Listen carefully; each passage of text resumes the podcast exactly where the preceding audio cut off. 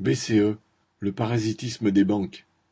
Cent quarante-quatre milliards d'euros dérobés au coffre de la Banque centrale européenne (BCE) représentent-ils le casse du siècle?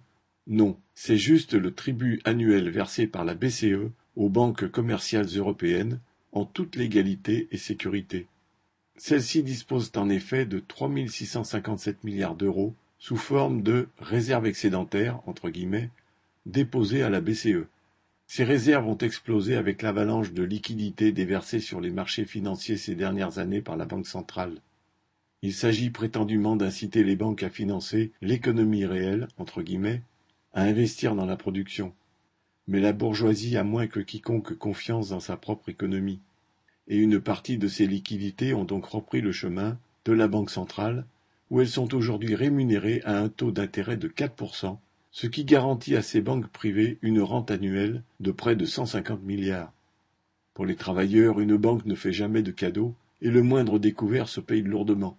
Il est difficile d'imaginer une banque qui vous inonde d'argent et vous rémunère ensuite grassement pour la laisser dormir sur votre compte. La bourgeoisie, avec ses banques centrales, a su élever ce monument à son parasitisme. C. B.